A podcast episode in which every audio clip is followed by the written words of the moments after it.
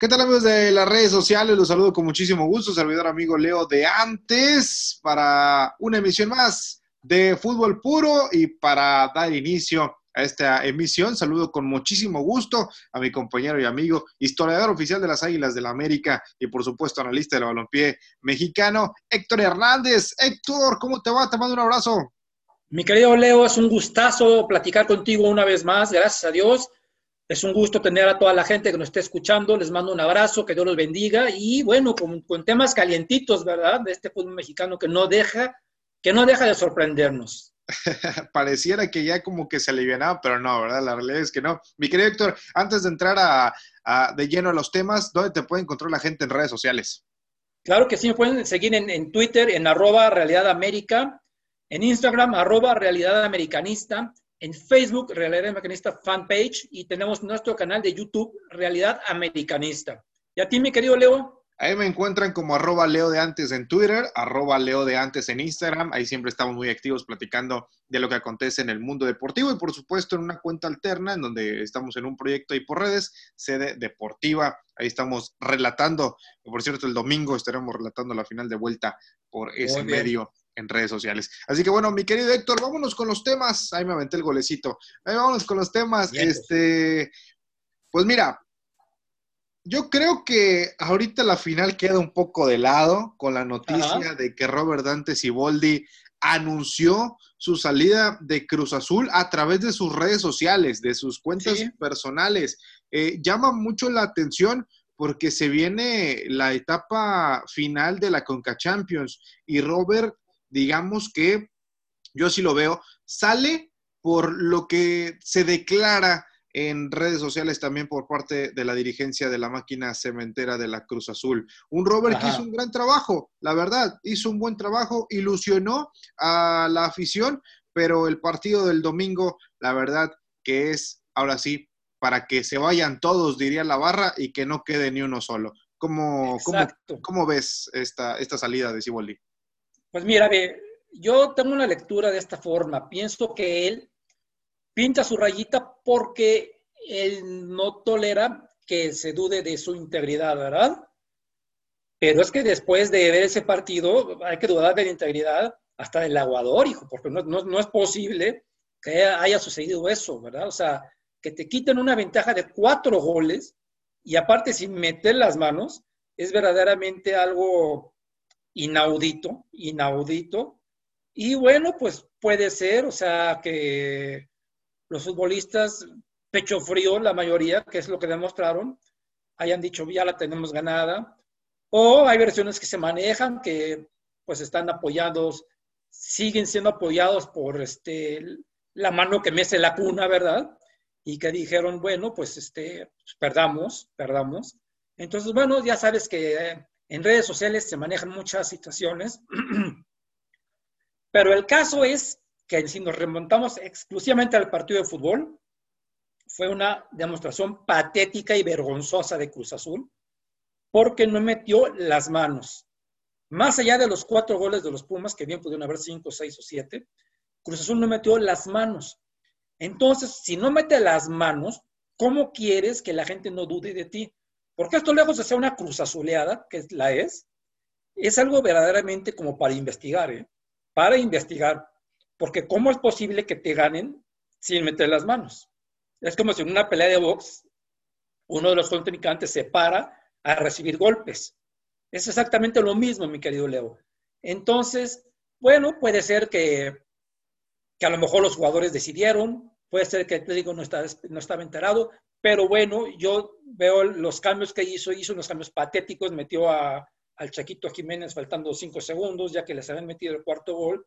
¿Por qué, ¿Por qué no sales a atacar? Tú sabías que metes un gol y obligabas al rival a hacer seis goles. Entonces, ¿por qué no sales a atacar desde un principio y te olvidas ya? Metes un gol rápido y pum, vale, ya te pones a cascarear porque no te iban a hacer seis goles. Bueno, se los pueden haber hecho, ¿verdad? Sí, claro. Eh, la, verdad es que eh, sí llama mucho la atención. Eh, digo, yo, yo no me atrevería mucho a, señalar que, que, a lo mejor por ahí recibieron algo o se dejaron o todo, porque al final de cuentas, pues uno tiene que creer siempre en la profesionalidad del, del, jugador. Ahora, Lo que sí creo es que desde el planteamiento inicial, el conjunto de la, de la máquina no se atrevió a ir por ese gol que mencionas. O sea, yo la verdad lo vi muy timorato, lo vi rezagado. Ahora también sumémosle que el primer gol cae a los dos minutos. Entonces, bueno, está bien, te hicieron el 1. El, el, uno. Luego viene el 2 a 0. Es cuando Cruz Azul quizá mete el acelerador, pero muy cuidadoso. O sea, no, no fue acelerador a fondo para meter precisamente ese gol. Fue muy cuidadoso. Eh, viene el penal, este famoso penal que echan para atrás, por lo de la fuera del lugar de robo. Después de ahí, yo ya no vi ninguna jugada de peligro para Cruz Azul, este, o que generara Cruz Azul, mejor dicho. Y después estos cambios, a mí, por ejemplo, eh, me llama mucho la atención, metes a Yotun, y lo primero que hace Yotun es mandarlo por una concha a Rafael Vaca. O sea, se empieza a pelear con Vaca. Eh, ya había un cortocircuito en el partido porque iban 3 a 0. Eh, al Chaco Jiménez o al Chiquito o a Santiago Jiménez, este, que le gusta que le digan el bebote, por cierto, eh, pues fue desde que lo sacaron de la alineación en temporada regular, la incógnita era por qué lo sacaron. Sí. ¿Por qué lo sacaron? O sea, ¿qué fue lo que pasó? Esa es una. Luego lo de Milton Caraglio al final, que supuestamente no era para Siboldi. A ver, estamos, estamos de acuerdo que, a que no, este, de, que no somos tontos, ¿va? Todo se vio.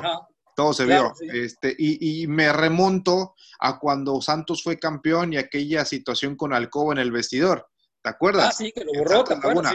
Ah, bueno, entonces digamos que también no es la primera vez que a Seiboldi le, le, le, sucede ah. esto en, un, en, un, en, una interna de un equipo. Sí. Entonces, bueno, y lo acaban corriendo, ¿te acuerdas? Y, lo acaban corriendo. Y Alcoba se mantiene, pero sale al final del torneo.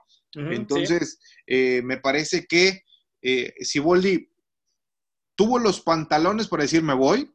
Yo creo que eso tuvo que haber salido el día lunes, más frío, analizando la situación y no esperar a que un dirigente nuevo, porque es un dirigente nuevo y que seguramente no sabe nada de fútbol ni de dirigir un equipo de fútbol, lo digo con todo respeto, salga y diga que el equipo, eh, el plantel eh, o el lo táctico fueron mediocres. Porque para hablar de eso, a veces hay que estudiar. Le digo, yo no jugué profesional, fútbol profesional, jugué hasta lo amateur, eh, pero me, estoy preparando y, estudio y veo líneas tácticas y veo que esto que el otro, Para, como para decirle que se plantearon de manera mediocre. El planteamiento mediocre me parece que es todo el camión atrás y Cruz Azul no salió con todo el camión atrás como con Tigres.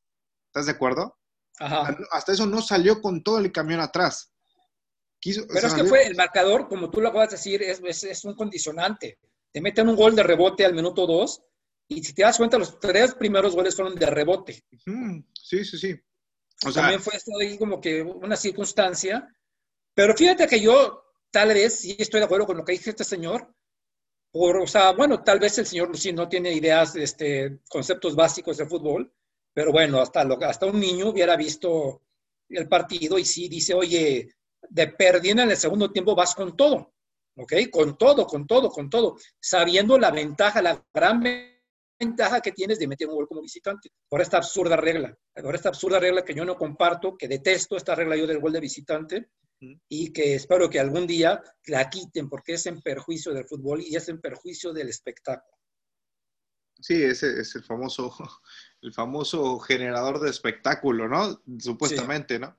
Pero bueno. Dime qué hubiera sido más emocionante, ese gol de visitante o unos penaltis, una serie de penaltis. Para mí, ¿qué es más emocionante? Un partido directo, como la repesca. Claro, pues así, exacto, sí. Y termina en penaltis y empatas, penaltis, sí, dale. O sea, dale, ahora sí que la ventaja es para eh, el, equipo que quedó arriba. O sea, juega Tú no puedes jugar condicionado todo un partido. Imagínate, Cruz Azul con un gol obligaba al otro equipo a hacer seis goles. Y se supone que el otro equipo quedó arriba de la tabla, ¿no? Entonces, ¿qué ventaja tenía? Ninguna, ¿no? Claro. Entonces te digo, o sea, esas ventajas de que sí, de gol de visitante y esto, a mí no me gustan para nada. Yo soy chapado a la antigüita y me gustaba cuando había serie de penaltis. Incluso, mi querido Leo, tú no habías nacido, pero te voy a platicar que en los 70s, 80s, la, la regla era que en, muchas veces un tercer partido, como fue en el partido América contra los Pumas del UNAM en el 84-85. Claro. Para que veas, o sea, ni siquiera se iban en el mismo. En, en, los primeros este, campeonatos, en los 70s, la regla era un tercer partido, ¿eh? Nunca se dio el caso, se dio porque se definieron en los, primeros los, este, 180 minutos, pero esa era la regla, un tercer partido. Claro. Entonces, bueno, o sea, yo no sé por qué le están o metiendo tantas, tanta cuestión ahora de gol de visitante y esto y lo otro, pero bueno, en fin. Sí, de acuerdo contigo, mi querido Héctor. Oye, y bueno, para los eh, la gente de Cruz Azul que nos escucha, por supuesto ya debe de saber, pero aquí lo, lo manejamos de esta manera. Se habla de Hugo Sánchez, Matías Almeida y Tony Mohamed. Para ti, ¿cuál sería el idóneo para Cruz Azul? Para mí, yo creo que el idóneo para Cruz Azul es Antonio Mohamed. Tony. Sí. Desde hace varios años, ¿te acuerdas que circulaba la famosa versión de que Tony llegaba a Cruz Azul? Que lo traía Ricardo Peláez, sí. Exacto, pero pues digo, difícilmente después de lo que pasó en América. Pero bueno, era lo que todo el mundo decía y ya estaban, o sea, el mismo Ricardo dijo que ya había hablado con, con, Mohamed y todo, y es cuando viene este golpe de Estado ahí en, Cruz Azul y cuando Ricardo renuncia. Sí, es correcto. Eh, pero bueno, también se puede dar si llegan a un acuerdo con Matías en cuestión de la cláusula. Si, igual y también pudiese llegar, ¿no? Porque es uno de los sueños. Ahora, no sé qué tanto pueda ganar Hugo Sánchez la carrera en llegar a, la máquina. Hugo Sánchez viene de varios años de no dirigir, de dedicarse a los medios de ¿eh? comunicación. Difícilmente, Yo no creo que Hugo, que Cruz Azul se va a aventar a, a, como bien lo dices, mi querido Leo, a tener un director técnico que tiene años de no dirigir, ¿verdad? Sí, que lamentablemente su último el paso por los banquillos fue un descenso con el Almería, si no mal recuerdo. Exacto, eh, sí. En España. Este, pero bueno, mi Héctor, eh, para ti. si quieres, les, podemos mandar a Miguel Herrera sin ningún problema. sin ningún Hacemos un cambalache ahí por, por cualquiera de los que me dices y hasta por Siboldi, les cambiamos a Miguel Herrera sin ningún problema. Bueno, pues ahí está la, la, opinión. Eh, oye, Héctor, y bueno, entonces te quedarías con Tony, ¿no? Sí, sí, sí. Bien. A mí me gustaría más Almeida para que Tony llegue a la América. Bueno, yo, es que cualquiera, que los, cualquiera de los que dices a mí me gustaría en el América, siendo objetivos y sinceros, ¿verdad? Claro. Pero al parecer creo que vamos a tener otros seis meses de, de, de, penumbras. bueno, Víctor, oye, ya vámonos directamente a decir lo que fue la final eh, el día jueves, en donde el conjunto Puma recibió a León y empataron a uno. Eh, hay, que, hay que mencionar por lo general no iba a ser una final o menos la ida tan espectacular, tan osada, con yendo hacia el frente, teniendo la posición de la pelota. Eh, estuvo, la verdad, el mayor tiempo fue en el medio terreno, por ahí algunas llegadas interesantes de Pumas, León apretó al final, este, por ahí también tuvo una o dos en el primer tiempo, pero no, no más allá. Este, yo creo que se guardaron mucho, se respetaron mucho, pero ligeramente pondría mejor a Pumas que León en este partido.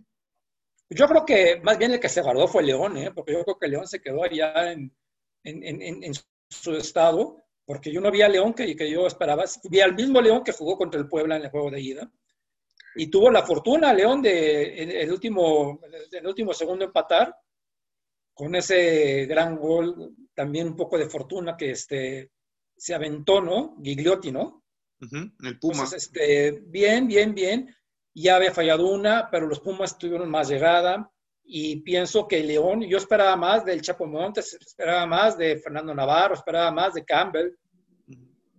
Pero bueno, puede ser que Ambris tenga algo reservado para, para, para, el domingo. Yo pienso que los Pumas dieron todo lo que tenían que dar. Puede ser que se hayan vaciado contra Cruz Azul. Y al final del día no le ganaron a un, a un, rival con un hombre más. Que eso cuenta. Sí, claro. Eh, el León se acomodó bien ahí después de. Exactamente.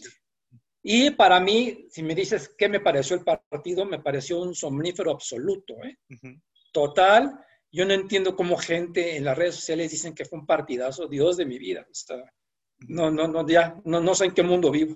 Sí, estaba, eh, te digo, la mayor parte del tiempo la pelota es un medio terreno. ¿No? Eh, en la zona media.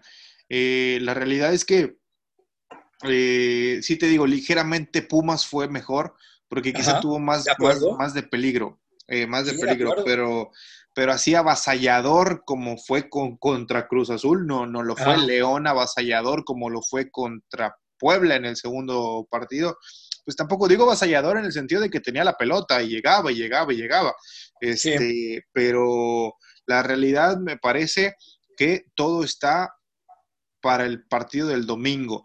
Muchos ponen como campeón a Pumas, porque Pumas puede sorprender. A mí, yo la verdad me cuesta creer que, Pumas ahora con las lesiones, porque ayer tuvo dos, Ajá. este, pueden sorprender a, León, que no perdió en casa. ¿Sabes para mí quién va a ser la figura a seguir, el elemento clave del siguiente domingo? Se llama Ignacio Ambriz.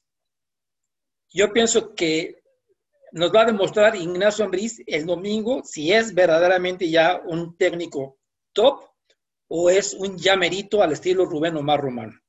Eso nos va a demostrar Ignacio Ambriz. Y si es un técnico top, no va a tener problema alguno en derrotar a los Pumas de la Universidad Nacional. Pero si por ahí el equipo de la capital le llega a ganar a Ambriz, pienso yo que se puede ir despidiendo ya de cualquier tipo de título en su vida, porque no va a dar, no va a dar ya el, do de pecho en eso Ambriz, porque siendo objetivos, siendo analíticos, siendo certeros, es mucho mejor plantel, el plantel, ahora sí valga la redundancia, del, equipo León que el del equipo de los Pumas. Tú sabes que el balón tiene que rodar y todo puede pasar, pero es mejor equipo el equipo de, la, ciudad de Guanajuato. Entonces, este, vayamos a la famosa fiera de Raúl Urbañanos, principal porrista de ese equipo, si, da, si ya da la garra, da el garrazo. Sí, es correcto. Eh, y por supuesto, bueno, León, su último campeonato o bicampeonato fue en el 2014, eh, cuando, bueno, fue bicampeón por ahí con, con, bueno, fue en el 2000, a ver, sí, 2014. 13, 14, exactamente. Sí, sí, sí. Este, así que bueno, yo creo que, que León levantará el título es mi parecer. Pues viéndolo, yo deseo eso, ¿eh? Viéndolo en el yo deseo, Yo deseo que sea León el, ganador. En primer lugar, por justicia deportiva. En segundo lugar, porque fue el, mejor equipo, el que, que realmente le ganó de calle el torneo. Entonces, pues ojalá se dé la, justicia en, el fútbol mexicano. Pero no se te hace que, eh, perdón que te interrumpa, ¿no se te hace que el fútbol mexicano hoy es justo? Están los dos mejores. Hoy. El uno y el dos. O sea, es, justa la final. ¿Es, justa la final, pero no es justo que haya, que haya tenido que haber una final, pero ya conocemos las reglas del juego y ni modo, nos tenemos que acoplar a las reglas del juego. Pero si no es justo que haya una liguilla, es más injusto que haya una liguilla con 12 equipos, ¿no?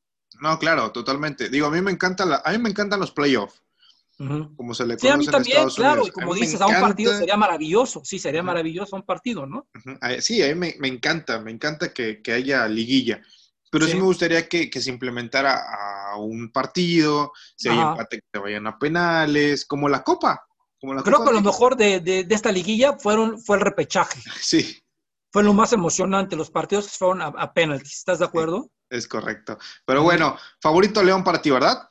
Favorito León para mí, sí. Bueno, pues coincidimos. A ver si ya le pegamos, mi querido Héctor, a este. Ya, ya sería el este. que aún no, no le demos, cuando no haces un partido. Nada más creo que la tiré yo al Puebla, ¿te acuerdas? Sí, sí, sí. Que me fui con el Puebla, ¿eh? Ahí con, con rayadas. Y mira que. Ah, si, hubiera, si hubiera metido lana, oh, me hubiera hecho millonario, mi querido Héctor. Pero bueno, no metí lana, no metí lana. Oye, y ya para ir cerrando, el día de hoy, eh, bueno, el día viernes, Vasco, el Vasco Aguirre ya entrenó con los rayados de Monterrey. Eh, y bueno, vamos a ver qué es lo que, lo que le espera a la pandilla con el Vasco ya al mando. Se vio muy contento, se vio armonioso en las imágenes que postearon ahí en las redes sociales y pues ojalá eh, tenga un gran paso por el cuadro regio, ¿no? Pues que le vaya bien y que desquite cada uno de los 220 mil pesos diarios que va a ganar mi querido Vasco Aguirre. Me imagino viviendo acá en San Pedro y García García, ¿no? Ay, papá, pero bueno.